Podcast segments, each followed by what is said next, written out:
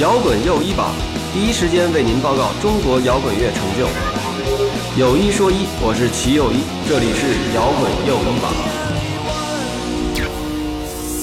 摇滚随心又一次出发，这里是摇滚又一榜新的一期节目，我是齐又一。今天坐我身边的呢是 Migo Jungle 的刘维，还有我们北京电子音乐行的一个传奇人物陆爷，哈哈哈。小王，小王，小王璐。对，然后呢，今天呢，我们在一块儿聊天呢，其实，嗯，起因是这样的，刘维呢，呃，前两天在那个 DDC 啊办了第三场的他的那个系列演出，你们的演出叫？没有，那个其实不算是一个正式的演出，那个是，啊，这个特别有意思，就是嗯，是一个关于一个电子乐的一个即兴的一个活动，电子摇滚乐即兴。呃，我当时跟王璐说的就是。我想做一个就是跟电子乐有关的即兴，找我骗我，然后说是玩玩电子的，连摇滚去了以后发现特摇滚。我觉得这是最好的那部分，你知道吗？这是最好的，因为怎么讲，就是首先电子音乐即兴，这是可能就是比较新鲜的一个东西哈，很少能见得到。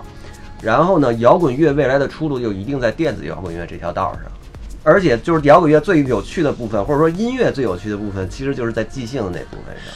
是，所以你把这三样东西结合在一起的时候，一下子就出来一个化学反应，就正好是你在做的这个东西。对对对，因为因为是就是我的这个出发点呢，是因为我之前在纽约的时候，我看到了很多电子音乐家，包括很多爵士音乐家，然后他们开始喜欢了电子乐，然后他们在。在一些很小的 club 里面，他们在做这个，然后我是十几年前看到的，然后我当时回国的时候，我就一直都非常想做这个事儿，但是一直都没有一个特别好的一个，呃，时间点也好，或者没有合适的人也好，因为我发现，就是在在，因为我觉得北京首先是融呃。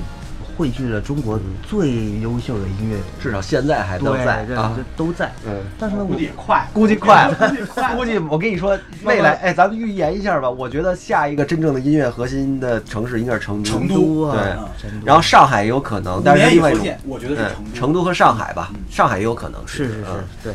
然后我就发现，呃，比如说水平特好的那些玩爵士乐的人，嗯但是呢，他们就会特。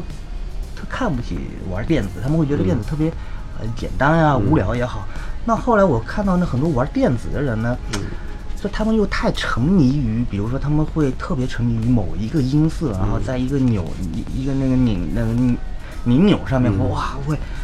会下很大的功夫，但是忽略了一些真正音乐性的表达呀，一些我觉得忽略了那个 body language。对，然后我就就是一直找不到特别合适的人。那后来我慢慢认识了王璐啊，然后曾宇啊什么的，我就觉得，哎，那我觉得是不是可以试一下？所以，我当时才给王璐打了这么一个电话，我就说我有这么一个想法，我说我来做做合作。然后前两天是这个是第第三期嘛，然后我是真的没有想到。能来这么多人，然后昨天那个六毕毕利斯的老板六九说，又来快三百人吧？嗯，对，说进进出出的。我我来我来作为一个观众来帮大家这个这个描述一下当时的场景哈，是这样的，就是呢，呃，六月初的时候是第二场，第二第一场我没在，第二场我忘了我是因为什么去的了，反正我去了，去了以后呢，我就是呃发现哎崔健也来了，然后然后崔健也上台了，然后。大家也玩的特高兴，就就让我感觉到就是，包括曾宇啊、陈伟伦什么这些人，你平时要是花钱的话，你这数没法算，嗯，是吧？所以从一个观众的角度讲，有一帮 star，包括你们这些人，其实都是，呃，有一帮 star 在台上，然后大家一块玩即兴，而且这个即兴呢是电子的乐队的即兴，我就觉得，哎呦，这也太有意思了。就是因为你平时要是看摇滚演出什么的，那个东西都是排练好的东西，实际上就是它的那种。怎么讲？叫那种客厅感吧，或者现场感，可能就会差一些。这种东西是真正的人跟人之间那种交流，嗯，是吧？这种我觉得是特别有意思的。然后我就到处跟人说，说你们第三场的时候，就是刘维再办第三场的时候，大家一定要来呀！我跟我们就是这个北电的老师们宣传什么的，都是这么说的。我说，我说，如果二零一九年的夏天你要在北京跳一天出来混，那你就一定要在那一天。来 DTC 看这场电子音乐摇滚乐即兴，而且每次因为这一天一定是最有意思而且每。次都不是周末。周三的晚上居然能来他们那么多人，把 DTC 塞得满满当当的，我觉得太有意思了。其实我也我也惊了，我我是吧从从台上下来，我说我实在是我。我站台上，我从台上下来，我看我已经站了仨小时了，嗯不带换，就是换换人不换马呀！我说我真 多有意思呀我腰腰真受不了了。到了晚上大概十一点多吧，观众走了以后，然后这帮人还在那儿玩，崔健还带着大家一块儿在上面，就崔健带来的那几个老哥朋友什么的，都不是咱们音乐圈的人，都不知道哪儿来的人。其实我特别有意思最后一直差不多快两点了，是吧两点多到，我后来喝多了我后来先走的时候是三点。多棒啊特别有意思。我觉得得这才叫真正的 party，真的。是，然后我其实是特别感动的。嗯首先我感动的是观众，就是我觉得，哇，难道真的是观众的审审美这么牛逼吗？有审美，我跟你说，只要你是真的好东西，绝对有审美。那天我而，且女孩好多呀。哎呀，好看的也多，对我也是，真的是，不错不错。当时就被我我告诉你，那主要都是肖莹的粉丝。哦，对对对对 对，还是肖莹的粉丝多。我跟你说，那个那天我我七月二十四号我在一进屋看见崔老师，我跟崔老师我们俩还聊这事儿呢。我说，崔老师你看看这个，这才这个活动才办第三场，咱们都见着第二场是多少人了是吧？第三场居然来这么多人，对，然后也其实也嗯根本没有宣传，没宣传，什么宣传都没有，宣传，就是口耳相传而。且还卖票，还卖票，还卖票。就是口耳相传。其实我，所以我就觉得有时候怎么讲，就是咱们刚才聊乐队夏天，其实也聊到那个渠道问题。你如果真的是好东西，就是当然这真的好东西很难得啊。但如果你真的是好东西的话，其实怎么着都我觉 OK 得其实这里牵牵扯到一个特别商业的事儿，嗯就一词儿啊，嗯这两年说烂了叫消费升级。嗯，其实音乐层面也有消费升级，没错，就是一个特别实实在在的事儿。我我我举一个今年爆红的一个美国的一个 Billie Eilish。嗯嗯 Bad Guy，对吧？这这歌一下就出来了，然后这女孩就一下炸起来了。对其实，如果你要真说她如果是一个英国伦敦的一一姑娘，嗯，发了一这么一歌，是一个那种地下圈圈层的，还是怎么样，你根本不会在意这件事儿，嗯，就太正常不过了。嗯因为他的音乐真的有那么出位吗？哎，对你是吧你聊完这出，你给我们讲讲这首歌为什么那么火？可是他就这个人，啪叽就出来了，嗯在美国市场上一下炸开了。第一，他是一这这女孩，她第一所有东西很完整，她所有东西都是都是跟她哥哥一起在卧室里做的。嗯而且真说实话，有一个迷思啊，你不论是说英国的这个这个谁艾莉·勾丁，嗯。还是说什么新西兰、澳洲那个叫 Lord Lord，这是我最喜欢的音嗯。音音音乐人。到了美国就变屎，嗯。屎一坨，就是因为这种就是商业体制。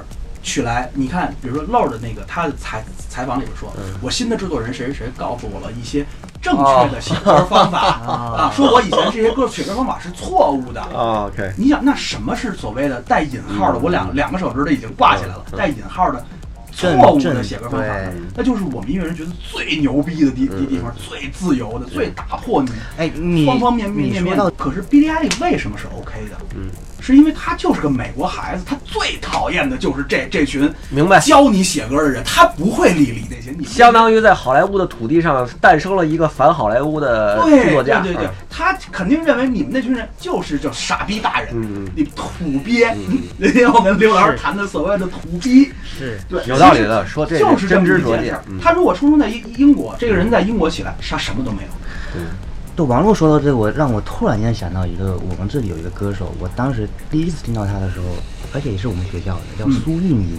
苏运莹，苏运莹，当时听了以后，我觉得哇，这个女孩好好有才华，我没有想到我们这里能出一个这样的。然后她的思路，她，我当时真的觉得她可以变成我们这里的比约克之类的啊。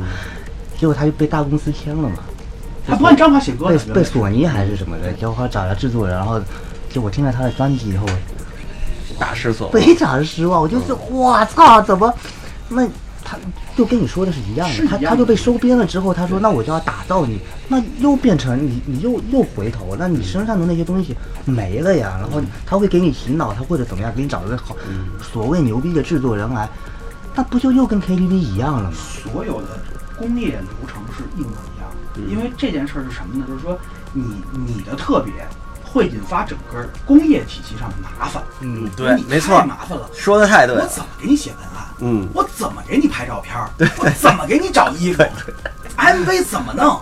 对吧？然后最后是我发行的时候，我我我我给谁发？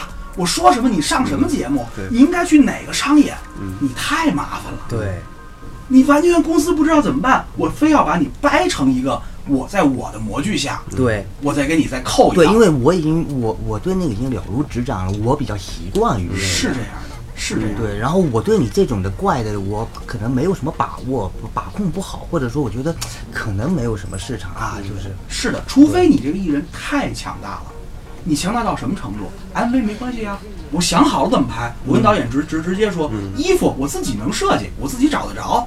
其实其实有世界上不乏很多这样的是是歌手，但是这样的所谓都不是歌手，是艺术家。嗯，对啊，流行圈里也有这种从头到尾能盯到底的人，对，比如说台湾，萧亚轩可以，对我整个从头到尾拍拍什么 MV，跳什么样的舞，我全能盯到底啊，，是吧？萧亚轩是，非常强。你咋知道这事儿？非常强，非常强大，也也是消息消息消息消息。但是你还有一个这个特别会跳跳舞的我就不说了，大家这可能能猜出谁，那个就是完全是公司所所大部分的跳舞的应该都是这样这两个东西的这这两个人呈现出来那种色彩是完全不一样的。嗯，对，就不说他们俩谁谁火吧，嗯嗯嗯对，嗯就是你至少你看到的那个那那个东西，你至少你看到那个那个状况是什么样的。这校园从多少多少年前起，制作人就自个儿，唱片制作人自个儿，我找人编，我要什么样的，我想好了。啊。不过从另外一个角度来说，比如说你嗯，你看像新西兰的 Lord 呀，嗯然后还有 Ellie Goulding 啊，像现在出的那个 Billie Eilish 嗯啊，我觉得这么年轻的人能够现在用他们的作品出来，然后让大家，我觉得还是厉害，就说明他们的市场接受这个东西。这其实就是刚才咱们再绕回刚才那那个那那话题，就是你你之前觉得非主流的内容，已经是最主流的。嗯嗯就这个，其实这个这个这个所谓就是我我刚才所说的那个消费升级，嗯嗯嗯，就没有人嫌好它不好，嗯。就是你你你把你把一个你把一个好好的这个，咱咱咱咱咱说牌子 OK 吧？啊，咱拿一苹果的一些嗯。一些手机，你交给一个六线城城市的一小哥们儿，你搁他嗯手手手手手里边玩儿，他就不用他那一千块钱的了。是，他知道哪个好，你搁手里搁那儿他就不一样。嗯你说他他真给他听着好，他其实很多人就是听不着好的。对，其实你就特别简简单一道理，就是说，那来咱们 DDC 看演出的人和看乐队夏夏天的人，我我们姑且他不是一类人。你原来没看过乐队夏夏天的人，可能听的就是铺是给他到的那些流行歌，他突然听着，哎，这挺来劲的呀，是这不是挺好的吗？我以前怎么不知道呢？对，一定是这么一个效应。没错，但是如果要是说这这上面的作作作品或者说人，他其实或者整个的市场还没到那个到到位，你其实还没到那个是就是消费升级那坎儿上，可能他听到一个东西，这是什么呀？不知道。那其实我参加过几个电子音乐的节节目，你发现节目出来以后，也大家就稀稀落落。什么意思？哦，你说电视综艺节目啊？对啊，综艺节目还有电子音乐综艺节目呢？有啊，出出来过几个了啊。我都不知道什么节目啊。对啊，就比如说像以前就是去年的极客电极电音啊哦，还有以前还有一个电电就是电子音乐音乐音乐类的，呃我知道那个那个那个，可是出来以后，你发现哎就没有消息，有有的东西它就没有消息，但是这个东西是一个是一个是打这个基层啊，就是你你这个底底基的这个层层面打的有多好的一个一个问题。就摇滚音乐跟跟 hip hop 音乐，其实在中国已经它就别人说那那那那是不是电子音乐一上电视就应该起来了？对，但并没有，我说你试试。看这件事儿，嗯我说存在几个问题，就是你看摇滚音乐，你你在你在不论是说网网易云还是虾米上，你看中国有多少个摇滚乐乐队，嗯有多少个作品啊？咱咱咱们去垒这个作品量，嗯你看看嘻哈音乐也也一样，有多少个音乐家，有多少个作品，你把这个量垒起来之后，你相对比电子音乐的时候，那完全不在一个量量级体系内。是所以你就这点儿作品，就这么一抠抠的作品，你想说做出一个圈层来，那真的没有戏。没戏，而且电子乐其实大部分还是没有什么歌手的存在感，没有没有存在感没有歌词，欣赏方式也也不一样一样，欣赏环境也不一样。嗯对，所以这里边就呈现一个特别特别复杂的事儿，包括这个这个《乐队夏天》这个节，就是这个节目里边就扯到一个，呃，歌词里边儿是不是这个说这这这歌词好啊？嗯但是你看，东哥当时的意思不就是你音乐难听了，对吧？其实其实是是是这么个意思嘛。嗯对吧？我我我姑且我我不评价，嗯对，也好与不不不好，但是这是一一直是一迷思，就是说你你到底是音乐还是歌词这两个东西哪个东西更重要的一个事儿？是，然后我觉得像乐队的夏天火，还有一个原因，其实就正好映射出来我们现在的媒体 DJ 的电台其实有多差。失效了，嗯对失效了。原来的这个，因为我一直在干媒体嘛，我觉得原来的传统媒体的这一套东西肯定失效了。然后后来实际上自媒体什么的，其实作用也没有那么大也没。有那么强。你发现最后还是那些，就是怎么讲，叫公司行为，集就是集体的那种。这公司他弄聊天儿能弄火，弄辩论赛能弄火，现在弄一摇滚乐也能弄火。未来他要是想搞一个美食节目，估计他妈一样火。是吧？对，等于说让他卖的是他那一套东西，他卖的不是摇滚乐，摇滚乐只是他的一个彩头，就是他卖的还是他那一套综艺，对，他就是 copy 一个韩国的现成的综艺节目的形式，是吧？然后用这批人，用这帮编导，用这帮人，用这帮剪辑。所以有时候我就觉得，就是其实大家还得还是得分清楚，就是说乐队的夏天实际上是一个是一个娱乐事件，对吧？它肯定不能算是一个叫什么音乐事件，就是或者说它是一个搭界的东西啊。刚才我觉得你聊那乐队夏天那段聊得特别好，我觉得就是什么，就是就是这个东西出来以后，因为它确实是深刻的震撼到了我们每一个，就是这个北京摇滚圈这些人吧，每一个人其实都被震撼了，因为因为你在台上见的那些人，在电视里见的那些人，就是你身边的哥们儿，他们家原来有多惨，你都知道是吧？对，包括包括也震撼到所谓的所谓的乐乐评吧，现在全部你看我不去就对了，你知道吧？操，好多人问我说，哎，你怎么不去上面露露脸？我说我们才不去呢，上去肯定是挨骂去。就是乐评人在这节目里，就是就是这这节目组就太坏了，他们就拿他们就拿着乐评人这群体当出气筒，你知道吧？就是乐迷也也是在这儿撒气，但但但我但我说一个这个事嗯儿，其实这个节目在最开始筹备期的时候，嗯他们请请过我去，嗯去给整个导演组，就是就是等于说讲讲什么是摇滚音乐，嗯什么是哎为什么让你去讲呢摇摇滚音乐史，就是我跟他们的关系就还挺好的。哦然后呢，就就就就说说你你来给讲讲，就是摇滚音乐是怎么来的，然后大概你就从黑人音乐史嘛，天天呼喊开始一路走过来，布鲁斯、soul、爵爵爵士乐、funk，然后 R R&B、rock，全是这这几条线。顺便我再把电子音乐再串一串。嗯。讲讲讲完之后，我我我我跟他们讲当当时讲一个好玩的事儿，我说我问你们一个事儿，嗯。我说如果说某大公司嗯。某某吉子嗯。特训三个月，嗯。背上吉他贝斯，打上鼓嗯，PK 一三十年对儿零的一个老对儿，嗯，一帮小鲜肉对老腊肉，我说你们想看这场面吗？大家太想看这场面了，太精彩了。不是第一集就已经全都被败下去了吗我说？你们这想法就不是王八蛋。嗯我说你甭管你今天你对这个乐队有没有名儿的评价，或者怎样怎样高和低，我说这些都不重要。嗯我说整个音乐史是一个前赴后继的过程，嗯，没有前面这堆人就没有后边，就是跟艺术史是一样的嘛。一模一样的。我说前边他们不去做延展，嗯他们没当年没得到消息，没有这种思维上的推进，不会有今天的音乐。嗯今天的流行音乐也受那些音乐的影响之深。嗯我说，就一件事儿，你起码对这些老艺术家有一个最起码的尊重。我觉得至少这个节目对于艺术家的尊重，嗯我觉得是做够了，对，哎我觉，得是做够。大家都听明白了啊，这这个是我们陆爷的功劳啊，给人讲过课。不是不是不是，这是这这当然是人家也有人家的判断。嗯我我只是说，我去那儿，人家给我讲讲一个课，我嗯我我得说出我我心里的话，你别嗯不不拿我们音音音乐人当干粮啊，对吧？你不能起码的尊重你得有，嗯其实就是一个我其实我给音乐人一个最起码的尊重，嗯对吧？你说这么多节目上来以后，给塑造啊坏人啊是怎么着？节目做做节目不不就这样吗？然后怎么着车矛盾冲突，然后怎么样啊？做人设什么什么什么什么的。我说白了是进你这局就是商业，嗯大家都明白。我你既然来了也乐意，但是稍微那什么一点儿。嗯说白了，音乐人挺惨的，音乐它再大再大，几十万的小生意，嗯，吃口饭不容易。是。而且怎么说呢？就是说这个这个，毕竟您这是一个半道杀进来的一个娱乐节目，是一个综艺节目，是吧？你就是想把这综艺搞好，你就哪怕是为了自己的商业利益，或者让你自己的观众能认可你，你也把这事儿做专业一点，是吧？我觉得现在这个专业这程度还可以，因为至少我知道，就是咱们圈里这些人啊、朋友什么的都会看，我自己看的也很高兴，嗯是吧？挺有意思的。我给大家预这个说一下小道消息啊，月下的那个名次我知道了，最后最终的名次我知道了，第一名是新裤子啊，第二名痛痒。我操这个什么时候不关你？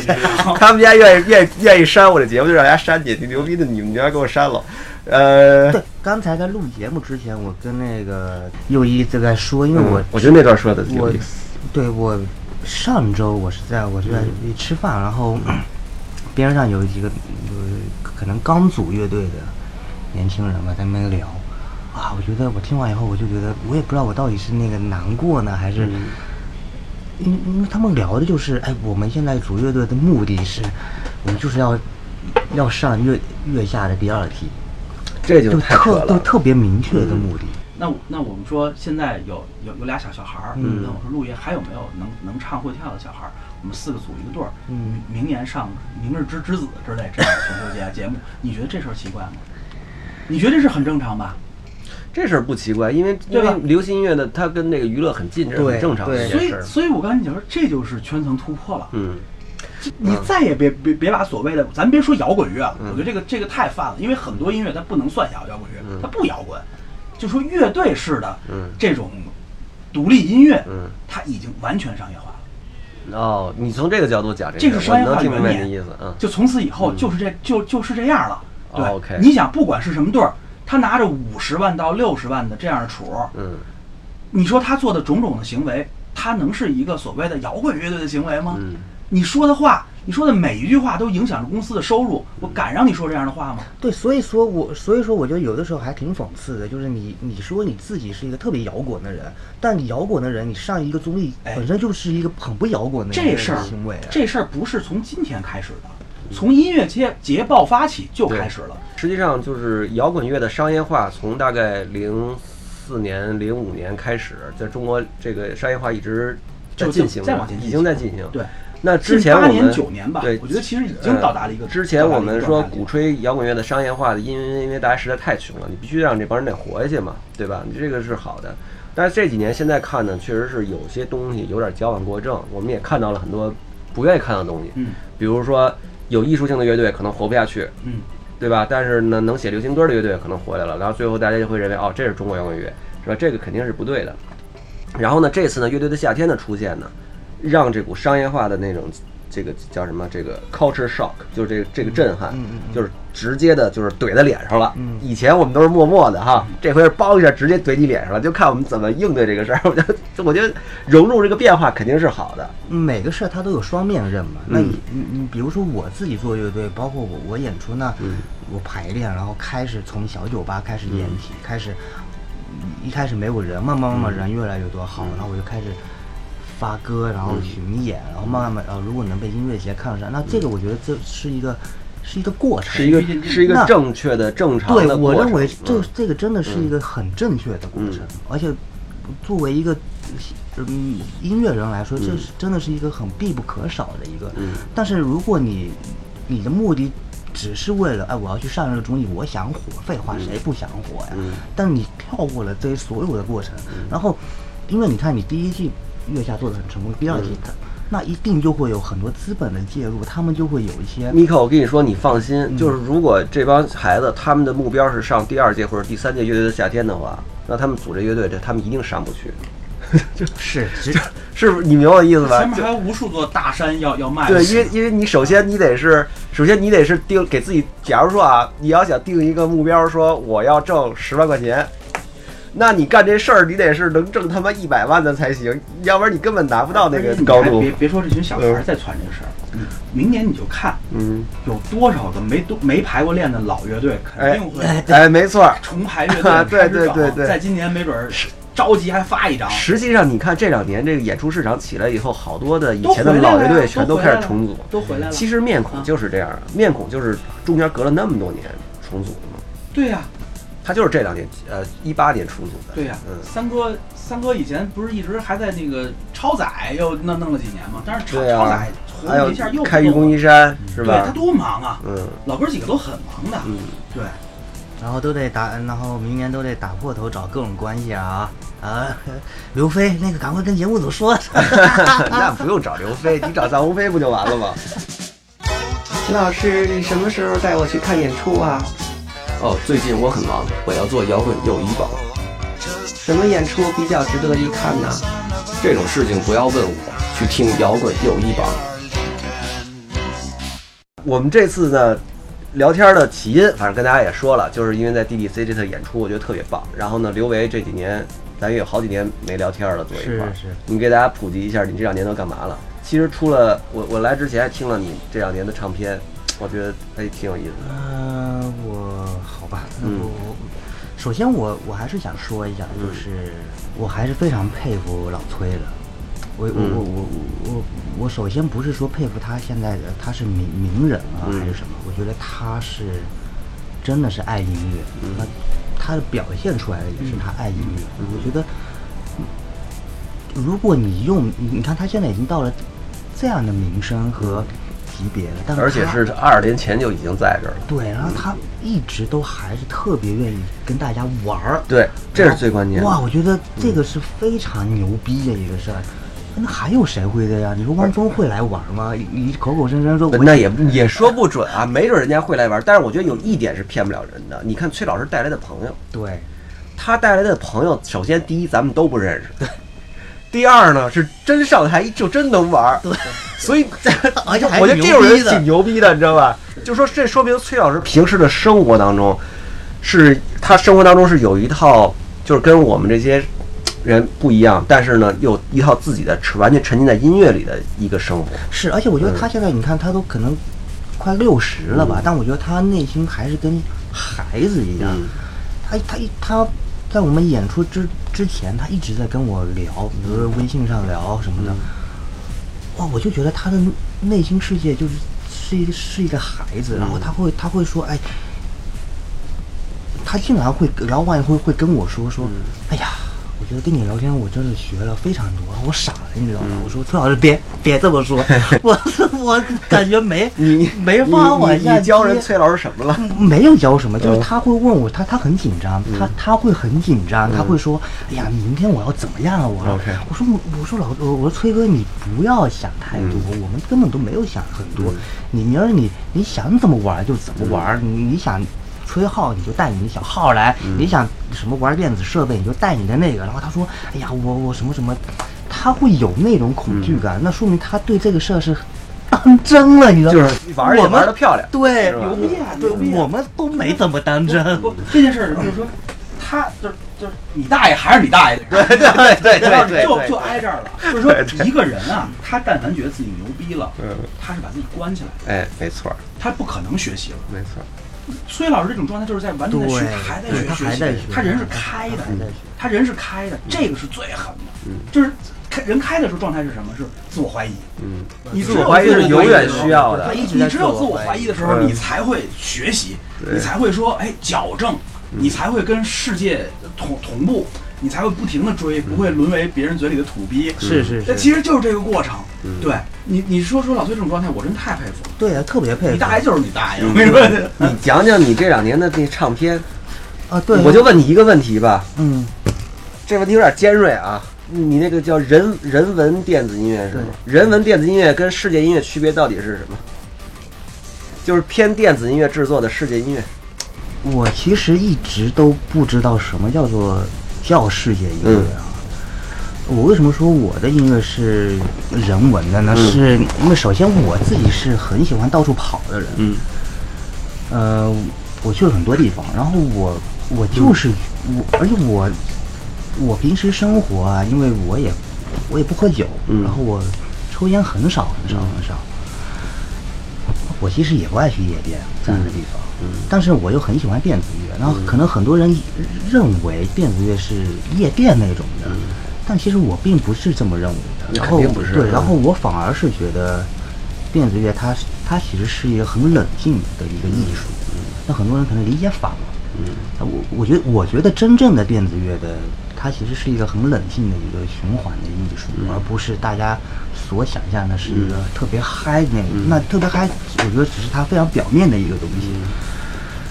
然后包括我我演出现场的视频的那个呈现，我也是尽量让它更人文化一些。明白因为我看过很多的电子乐现场，那很多高科技啊那种的，我是觉得啊是挺酷的，但是我并没有觉得，至少说我个人并没有觉得这个是。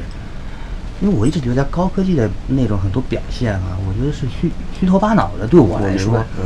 但是我的那个现场，我我我就要求我的多媒体的那个艺术家，我说我我想要尽量的能展现，我旅行当中我我拍的一些东西，人的视角，人的视角。比如说我我在西藏啊、高原啊，我看到一些老人，他们的无无论他们在磕长头啊，还是他们的那个脸啊，我觉得哇，这个。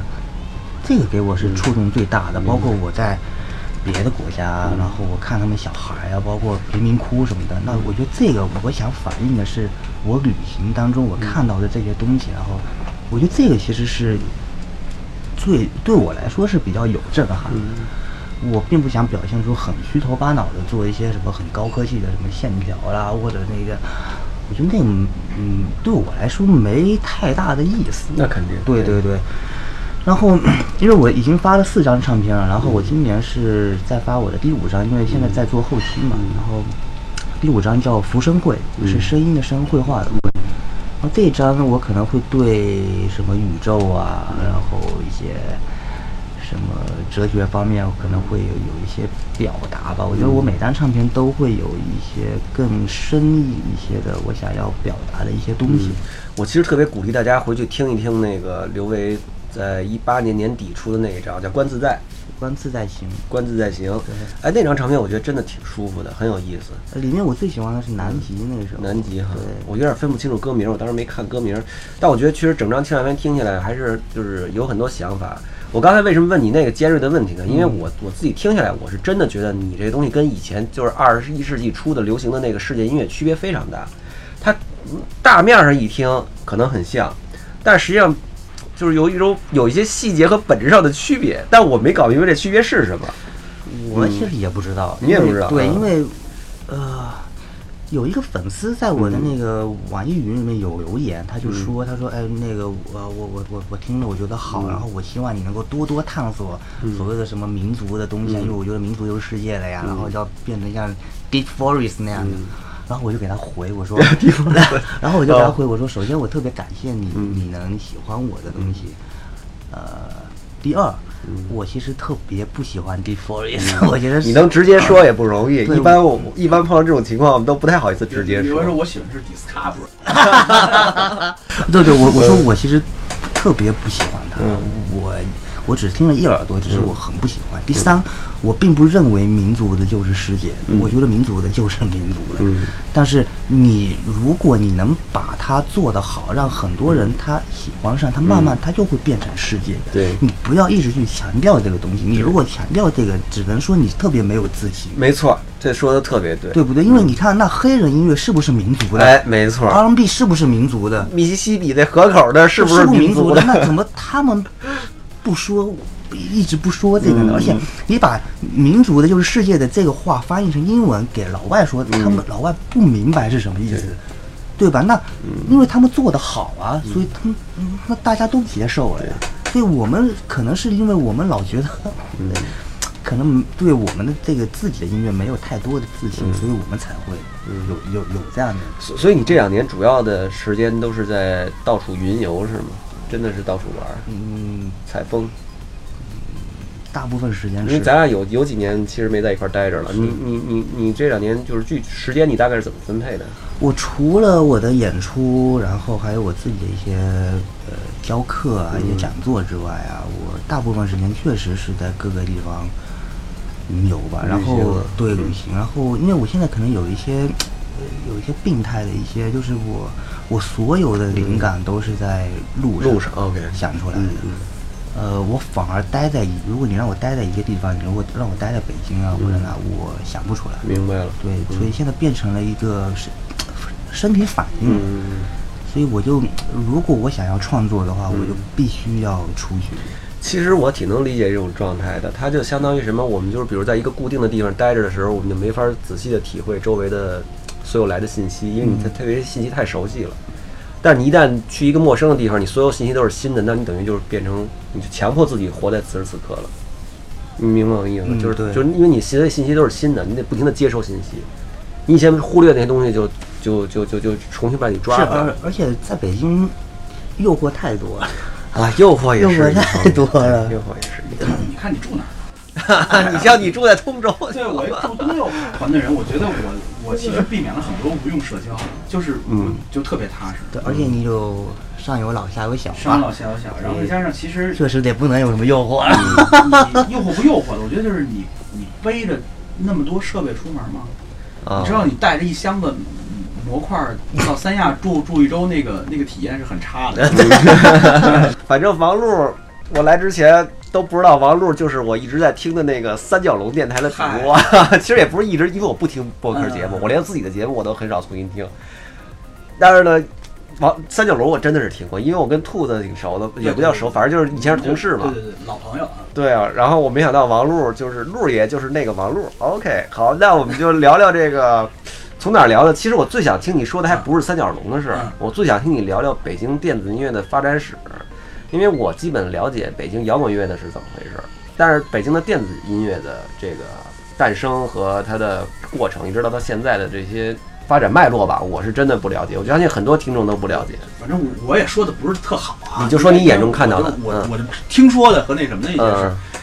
其实最早的时候啊，其实跟跟摇滚音乐的产生，这个 DJ 文化跟摇滚音乐产生时期是同同时期。没错，就是中国所有的音乐其实都是一块儿，的，就是那块儿的。摇滚乐、电子音乐、嘻哈、民谣，全都是在一出来的。其实呢，就是所谓什么国际俱乐部、马克西姆，嗯就是那个时代。嗯然后呢，就是哎，有有一个老哥叫叫黄蜂，然后 我们认识那个黄蜂呃吗？对，老黄蜂，这个这老哥是是最早在北京放，就是搞 party，他是自己当 DJ 啊。他自个儿哦对对对对，老黄蜂。然后呢，其实就就就是就是就是哎他。哦，他轮着，然后呢，这这这都是我这这都是前辈前辈啊。嗯 然后呢，就是反正就是一直，后来到北京有一个比较那什么的时期，就是我那是我很小的时候，嗯就是八十八号嗯的那个时期，嗯那又是北北京各路又开始云集的，甚至于说现在的。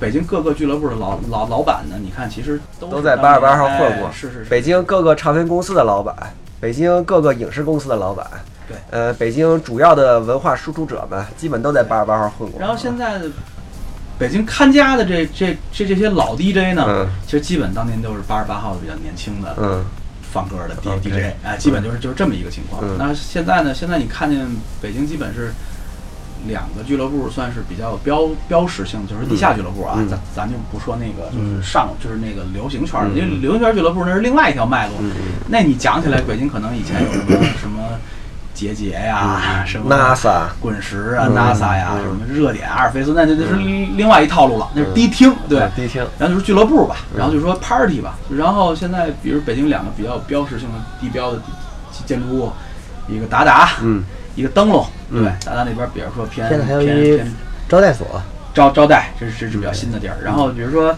呃，达达和和哎，不是现在丽都那边又开了一个，一新开了一个吗？叫做那我还没去，无音润，还有无音什么，还也是也也也是个是菲菲的一朋友开那哪天去看看？可以去看看，可以去看看。挺火的。那基本其实这把这个音乐和人人人人群呢，基本也区隔开了。嗯因为其实灯笼呢，基本年龄层稍微偏大一点儿，嗯，就是因为 techno techno。咱们如果不说 DJ，咱就是说电子音乐制作这块儿呢。电子音乐制作这块儿、对，电子音乐制作人或者要叫电子音乐创作者。呃，最早的肯定是雨伞，觉得那会儿那波呗。雨伞肯定就是田鹏，就是田鹏，呃，超级市场的田鹏，超级市场铁田鹏，他名儿有点多，九段，然后田鹏雨伞七七七，然后就是，哎，我给大家讲一个田鹏的段子吧。啊，来来来。田鹏那会儿不是跟龙宽一块弄一个龙宽九段嘛？然后办发布会的时候呢，那个那个田鹏呢跟龙宽俩人一块儿上台说话嘛得，他们俩主角啊。然后田鹏就上来先拿个话筒先说说，这个我们公司老板说了，说我平时啊话太多，今天让我少说点儿，那我今天就少说点儿，我先说。然后他说了大概半个小时吧，然后底下记者都快走干了。呃，行，我这段子讲完了。呃，电子圈的高晓松是吧？对对对对对 其实田老师到现在为止，他还是保持着特别活跃的一种状况。还在还在做音乐吗？非常活跃，嗯，而且就是，而且还是在地下圈各种活跃。你比如说，嗯，我们一块儿做的这个魔盒大会，OK，魔盒大会其实主脑是田老师，哦，主脑其实田老师，这么回事，田老师发起的，对，等于说后来就是我 d i m o n Elvis，嗯，我我们几个人其实是是相相当于是说，田老师说这事儿咱搞不搞？嗯，魔盒这事儿咱搞不搞？现在做了做了有多少了呀？做做了多多少？多多少期？明天是第十三还是第十四期？哦，明儿就有，明天就有。你们这个模块大会在在哪儿做呢？呃，平常是在是在灯笼，明天这期比较特别。明天这期是一个比较松散的一个，大家可能是交流交流二二二二二手，出出二手设备啊，然后闲散的演演出啊，然后就是演演示演示，反正这个也是这个也是说观众也是随免票免票随便来，因为其实这个有点类似于 workshop。嗯，它是我我们是一非盈利机机构，所以就是办的所有的活活动都是靠赞赞助和和和这这这这样的一些。现在是不是越做越越大？还行吧，反正反正上一期的时候，大概赞助方大概有六个七个的。哎，他们他们这些赞助商为什么要赞助你们呢？因因为这跟设设备相关，品牌展示跟设备相关。因为我们会给他们一个展台，嗯去去展示一下，等于说说嗯各个公公司最最新的产品。那有实际的收益吗？嗯。非盈利机构就收点赞助费嘛，嗯，然后供大家平常的吃喝，嗯，可能之后我们还会有一些，比如说去外地的活动，比如说去外地的活动，这会儿就有差旅了，差旅拿什么出呢？可能我们稍微攒一点钱，嗯，这么着把把差旅做了。非盈利机构嘛，行，那我那我努力把咱们这个基金的这个看看以后有没有去外地。你这上来基金这明显是个盈利机构，这以后绝对是盈利的了。你上来这就是盈利机构啊！但是有一个，咱插一句啊，插就那你这盈利，你这这演出虽然是爆火。但是我觉得轻易别挪地儿，是，其实我也轻易别挪地儿，因为这里边会有一个比较麻烦的事儿。其实模特大会也会有这样一个这样一个比较麻烦的事儿。因为其实模特大会来的这帮人，你想吧，首先这模特大会里有俩北京著名的独立唱片公司的老板，谁呀？曾宇、曾宇、葛飞，哦，你是啊？他们俩也玩模块模块对呀，对呀，这都都都是模特大会的人呢。然后所以其实你你看说。这帮人出去，你说真出去，我们是做非盈利的事儿，那其实是 OK 的。嗯，如果这个事儿一旦变成盈利的时候，嗯，那你怎么评估每个人的身价呢？嗯，等于说，比如说把大家拆开了，各各各每个人的演出费拼到一块儿，比如说八十万，你搁在一块儿，大家十万块钱给给卖了。嗯，这就是模块大会的一个迷思。你明白吗？就是说，大家为这事儿为什么来？大家为为为这事儿，每天多忙啊！上午还开会呢，下午跑这儿给你拧模块儿，还得演俩歌，头天晚上都没睡。底下仨观众，我我们其实人挺多，是吗？灯笼每次基本还都满了。模块大会这么火？那你们周四？哎，那得看看呀，得看看，得看看。明天在哪儿啊？明天在小咖啡。哪儿啊？在在鼓楼。鼓楼那个那个 Zara 吧？哦，对。每小咖啡肯定满，明天肯定。明天看看。啊。然后就是，其实这么一个，就这么一个，其实是一个更像 workshop，它是一交流会。嗯，对。其实是这么一个路逻辑和路子的一个事儿。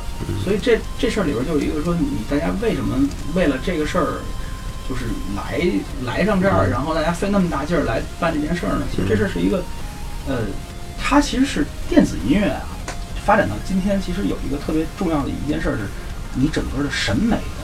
改变，嗯，会导致你的制作手段以及，嗯，呃，等等等等等诸如此类的改变。其实模块这东西是个老东西，不是新东西，嗯嗯，它反而是回溯到七十年代、六十年代人的那种对于电子音乐的思维，嗯，你如何回到那儿去，然后你再来重新思考电子这条线的脉络，你再去想清楚电子音乐它应该长成什么样，嗯，这这群人其实脑子里想的是这个问题，嗯，那那其实大家为什么要来做这件事儿？其实大家是想推广一种一种思维。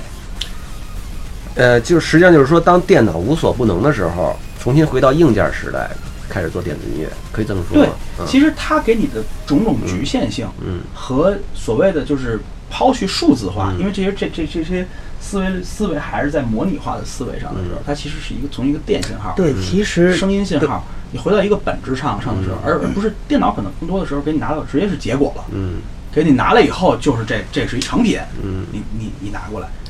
可是你拿模块去思维的时候，你真的是要从一个正弦波开始去思考。嗯，我觉得特有意思，就是呃，我那天就是老崔第二次来我的活动的时候，我演完之后，老崔就跟我说说，哇操，说 Miko，我早知道你是因为我之前其实有邀请过老崔，嗯。我说我要不做，但是老崔可他他可能误解了，他以为我就是想办一个普普通通的一个 jam，嗯。Jam Session 对 jam session，他说，因为他所以他一直都没来，那他那天而且那天来其实不是因为我，嗯是因为我们都演了一半儿，然后六九一直给老崔打电话说老崔你一定要来，我觉得非常非常好，而且很对你的路子，然后老崔才来的，然后然后然后那天老崔是看完以后跟我说说。我早知道你是这样的，我早就来了。我说我说崔老师，那你认识我十几年，你真是白认识我，你你你你你不不了解我其实。啊，他说对对对，我我我我我第一次认识到我错了。对，就是所以我，其实我办这个活动的目的，然后他对他也说，他说你一一定一定要坚持住你的理念，不能让它动摇。因为我们我之前也参加过所谓的很多 jam，嗯我觉得都乱七八糟的，对就大家都。都在上面 solo，都特别想表现自己，然后一会儿这样啊，我就觉得没有任何意义。这样，如果你要这么玩的话，所以呢，我的理念就是我一定要保持住我我我的初衷。我的初衷其实就跟王璐是一样的。他说他想把电子乐回归成之前模块啊那种模拟化，我也是。我就希望大家，首先你喜欢电子乐，然后你要用自己的乐器，怎么样能玩出电子乐的这种逻辑，它的概念，我就不要你如果上来你说，呃，因为那天其实我拒我拒绝了很多人上台，哦，是吗？你还拒绝了很多人我我拒绝了很多人，因为 因为只而且我在我的那公众号里面文章的最后一行我有特别标注，我说如果你想来玩，麻烦你先把你的视频先发给我看一下。嗯我不是说谁上来，我那又回到了原来那种状态了。我不想要有这样的状态，因为我只想和对路的人玩。你懂，你会玩，我们玩；你不懂，好，我不是说你不能玩儿，那你再过一段时间，然后你再发一个给我看。其实 jam 像什么呀？jam 其实这东西啊，那国外也是一样的，我也不说它有高有低，每个人技术或者怎么着意识，我这些这都不提。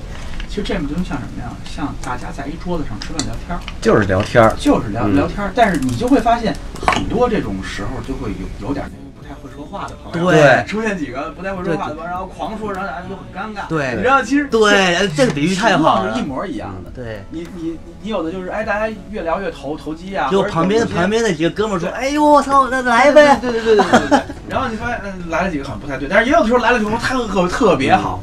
然后你发现还还还还有这种情况，你每个人的性格呀，也能从音乐里表没错表现出来，或者说是。他隐内在的隐形的性格。嗯。有些人可能就是什么样的人，在饭桌上你肯定见过这种人，比如一小时的一句话没说，哎，突然说了一句，等他开聊就就就有意思了。他可能他可能也没开开聊说特别长的事儿，他可能就说一小姑娘但是你觉得他今天晚上最精彩的 就是他这对对对。然后他就嗯一直一直在那儿歇着，他一直嗯听听你，然后一会儿他又说了一两句，你就觉得哎又特在点儿上。是，然后啊那天晚上的演出，我觉得那个键盘那个张张张张啊，我觉得他非常好。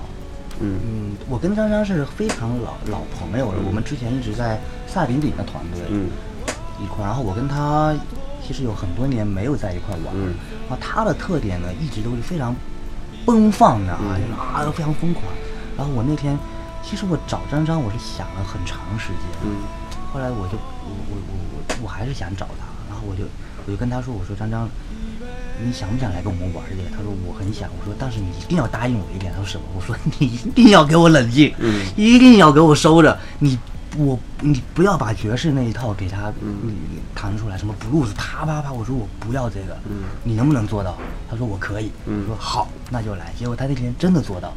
啊，我非常非常感动，嗯而且他做，而且还做得非常好。，OK，因为有好几个动机是他引领出来的，特别循环性的动作。对，我觉得那这个，那我那确实你做到了，他应该是听了好多欧洲现在的爵士乐，对就是欧洲现在的爵爵爵士乐特别 techno，啊，就欧洲就是很多就特别瑞士，是就很多爵士乐是特别 techno 的。比如说他们就一直在做，因为 techno 就喜欢就是，比如说七拍循环、嗯五拍循环的这种对位感的东西，爵士乐都在做这个，嗯大家就是严严守这，特别是那那帮瑞士人，我觉得这是对路子的，就是说，实际上不光是摇滚乐在往电子音乐上找，爵士乐什么这东西都都，只要是乐队是人，都要往硬件上找。然后电子音乐呢，就从电脑往回找回硬件，就是电子音乐人现在越来越往人性这方向找，嗯。因为其实为什么要玩玩模模块，因为操模块对有操控感，你操控感，你是你是在你你有更强的表演感，嗯。对，其实这就是再找一个，就是人在说我怎么越来越像机器，对。然后玩机器的人说怎么对没错更像人，哎，是哎是这么个逻辑。，刚才王柱那段没讲完，我还是想听你讲一讲，就是这个电子音乐制作人这一块儿，北京的这个的发展还有包括现状，嗯。其实，呃，你看最早其实可能就是雨伞，嗯。当时他们他们这个就是那个那个时期是有一批嗯。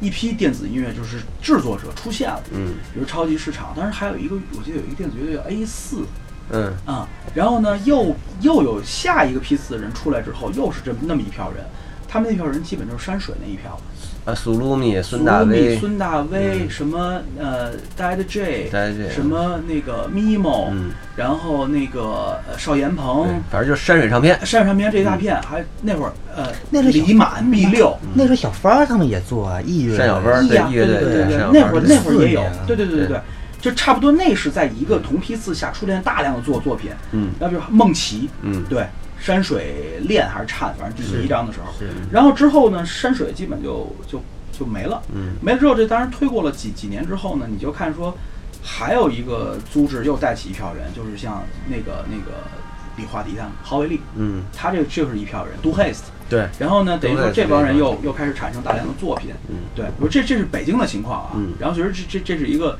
群体，当然也也当然也还有各种个人在在做各种各样的事儿，比如各种 techno 制作人、house 制作人，嗯。其实大大家都在创作，但是其实作品发的量其实并不大，嗯。发的并不大，呃，发的量不大是一个问题，另外一个问题就是至少我没有看到那种比较集中的演出，嗯，是吧？因为一般你能看到，基本你能看见的，基本你能看见的就是灯笼、嗯。大大、嗯。啊因为灯笼和达达的一般情况下还都是 DJ side，DJ 赛，DJ 对，还都是蹦迪，嗯嗯，是吧？就是说还是还是还是跳舞音乐，就像这种电子音乐人的演出，这个事儿是这个事儿是嗯这样，就是说，电子音乐人其实有点尴尬。嗯比如说，我我举个例，我今天有一个 set，这个 set 不一定很跳舞，嗯哦，不一定很跳舞，我到底在哪儿演？嗯我到底几点演？嗯这就是一问题了。那其实这种俱乐部基本都是十一点、十二点，其实才音乐才响起来，嗯然后到十二点的时候才上人，上人来了以后，这人基本都已经半醉了。他为什么来打打？他为什么来灯笼？我就是要走起来，就要起，嗯要聚起。对，但如果你真的是一个 live site，或者说你真的是在做一个什么样的一个表演，他可能不是看演出的那个逻辑，嗯因为看演出那个劲儿已经在九点，他已经看完另外一场。是，对。看可能是摇滚乐。啊，对，啊。但是我我们玩电子音乐的，我们真的要去摇滚音乐的这这些场地去去演出吗？嗯。就是你去那儿的时候，人家说啊，这是啥呀，对吧？就是你其实这是圈层是完全嗯、是完全不一样的，所以就是说你整个你说硕大的一个北京啊，也是对呀，international 啊 metropolis，对呀。你留给我们电子音乐人的空间有有多大呢？就我，所以我就奇怪，就是因为这么多年，我为什么想让你聊聊这个？就我就一直没有看到就这种集中的电子音乐制作人的嗯演出。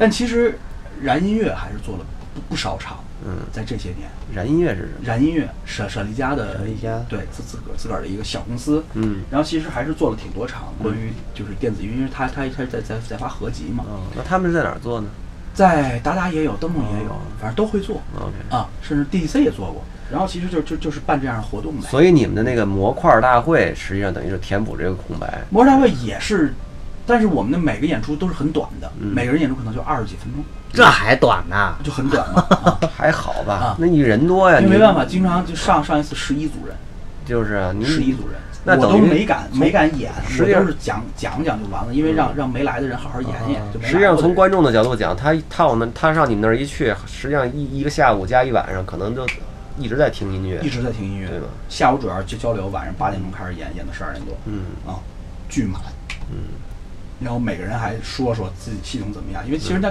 它更像一个 workshop，反正就是，呃，它还不能算是一个特别电子化的一个一个一个一个一个演出性质吧。嗯我觉得演演出这种事儿其实也还在慢慢的增多哎中，那你增加现在玩法。我看你现在老老往成都跑，然后嗯参加各种活动什么对的，那你你觉得现在成都的这个呃电子音乐的氛围好呢，还是北京的？成都有个很特别的地地地方啊，比如说，我举个例，咱们北京，比如说，哎，刘老师，我想跟你吃顿饭，嗯，从前天就得约你，没错，对吧？我起码从前天约你，我我要说咱们明儿一块儿吃饭，我都有有可能有点唐突。嗯，咱们今天约今天的事儿，这绝对不可能的。对，是特别近的朋友才行，哎特别熟的朋友，嗯今天才能约，嗯才才才能约上。我在成都住了一个月，嗯我是四川女婿，嗯然后我成成都住住了一个月。我住这一个月的时候，我的体验是什么？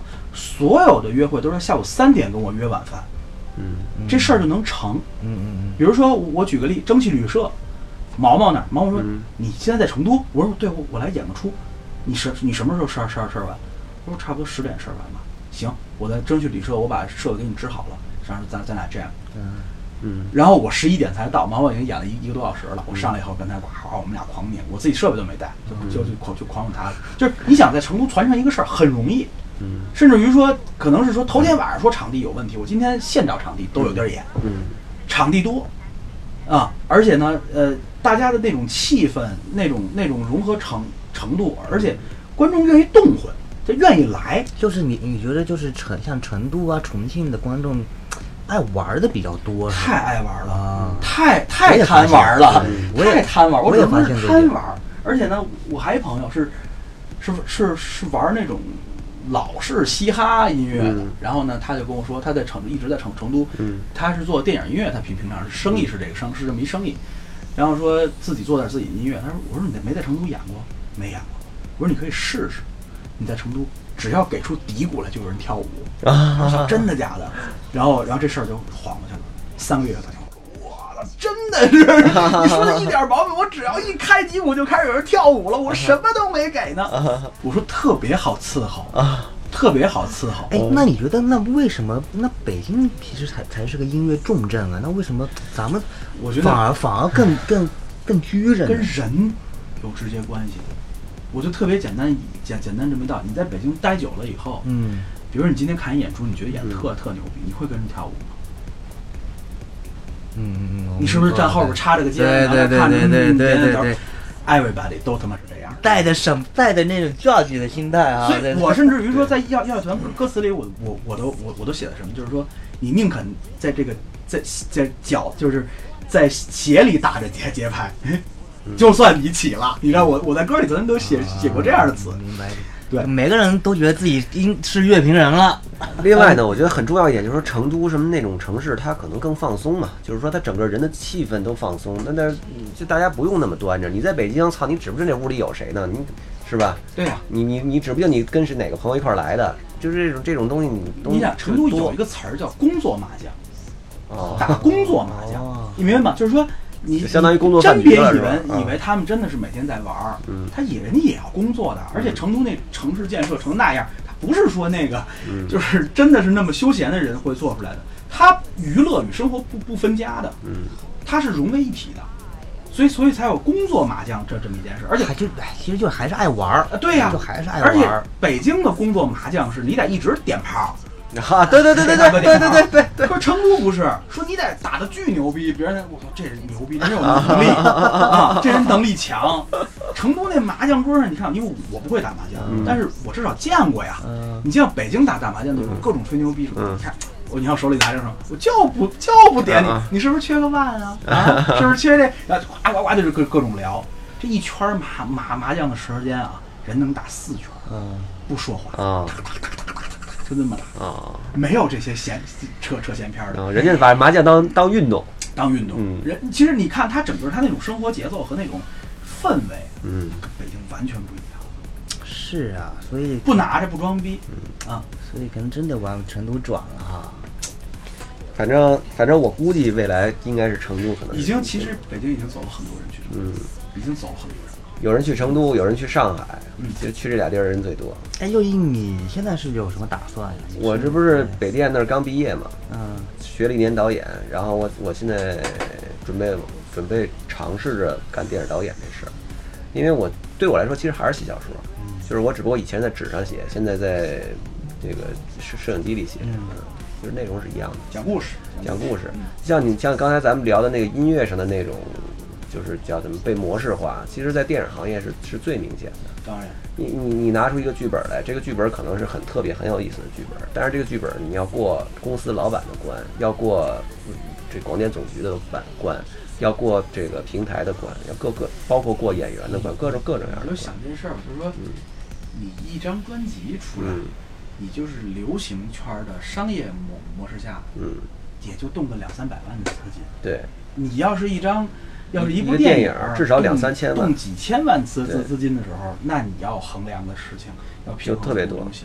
应该说就是你涉及到的利益的关系越多，你这个出来特别东西的可能性就越少。当然，所以这就是为什么我你看，就是咱们年轻的时候，我不知道你们啊，但我我我小时候，我之所以喜欢摇滚乐，或者说喜欢文学，很重要的原因就是因为它它欧嘚儿，嗯就是它它它它小，甚至于是简陋，嗯，就这么几个人，自己一人办了，自己一人就办了，然后他就可以办出很特别的东西。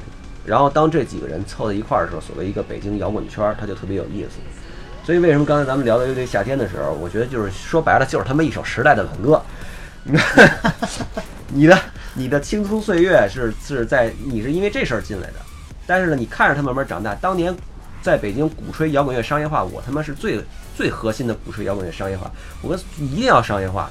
我他妈还还迷音乐节找不着媒体，我他妈去给他们家当新闻官，干的就是这个事儿，替摩登天空写稿子，是吧？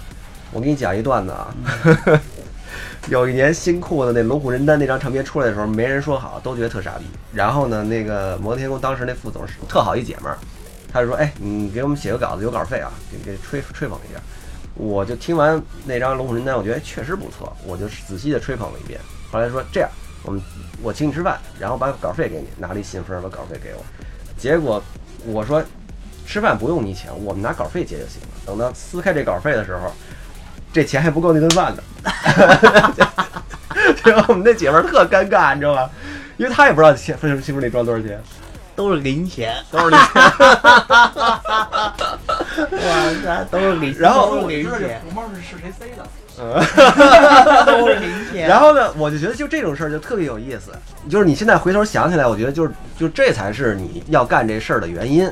但是等到那个就是就是像像我们说这个摇滚乐的主流化的这一刻开始了以后，就以前是商业化，现在叫摇滚乐的主流化这一刻开始以后呢，我们之前热爱的东西就消失了，就就一定早晚错早或晚吧，一定会消失的。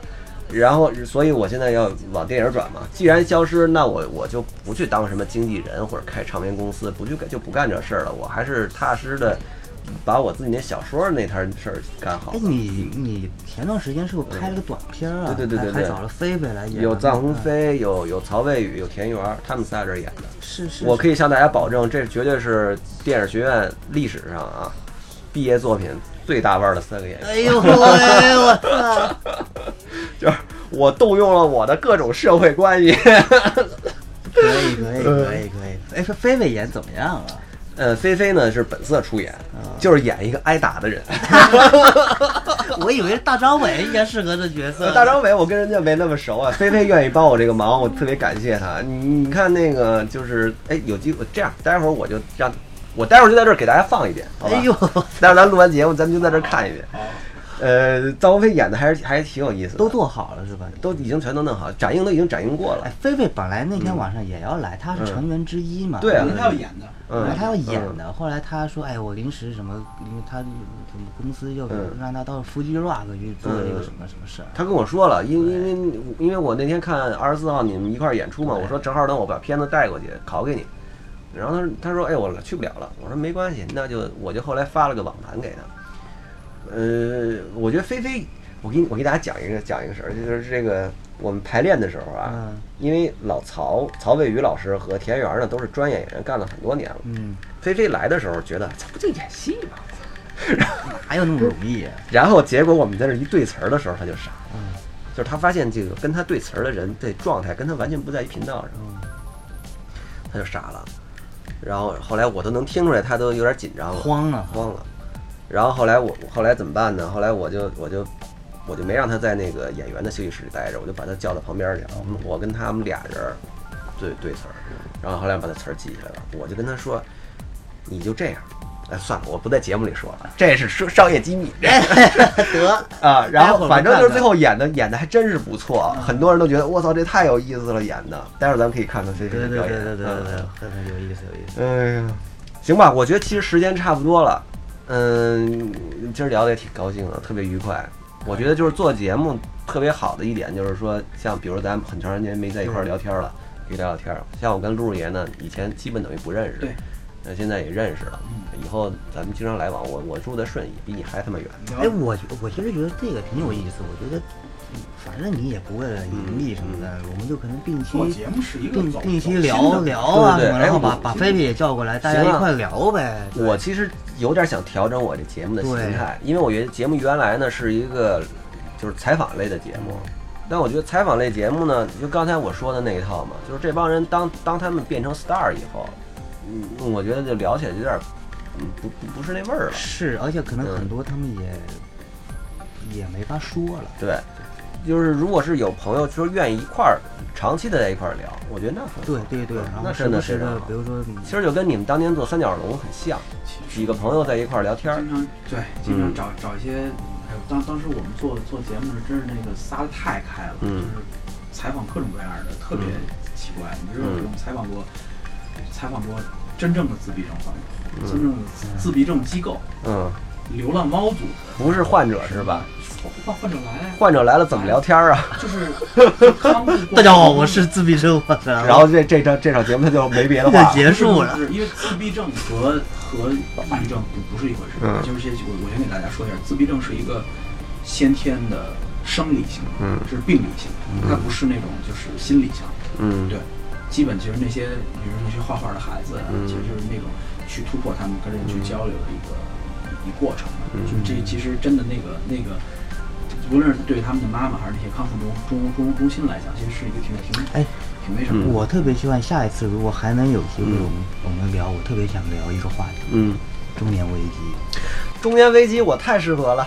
我也觉得我都能聊 我也觉得我特适合那那天那天我跟刘伟我们在舞台上说说现在一直在聊中插线是在一直在聊中年危危危机的事儿。下一期咱下一次，们聊中下一次，年危机啊。这个我觉得一定要聊一下。好，那我们这期节目先这样。呃，反正呢，哎，刘维，你你那个电子 Jam 下一场什么时候？呃，九月十八号，九月十八号是刘维他们的电子 Jam 的第二第四场。对，第四场。我估计不用宣传，应该又是人人山人海。我我就担，其实我就担心啊，就是等下回再去的时候，他们挤不进去也是个麻烦只能是后半夜再去。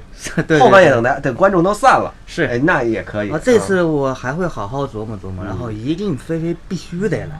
我觉得呃，对，一个是菲菲必须来，另外我觉得就是那个演出之所以那么有意思，像陆爷呀，尤其像你的一些筛选都是很重要的。好，我们先这样，呃，请关注我们的公众号和微博，都是齐友一。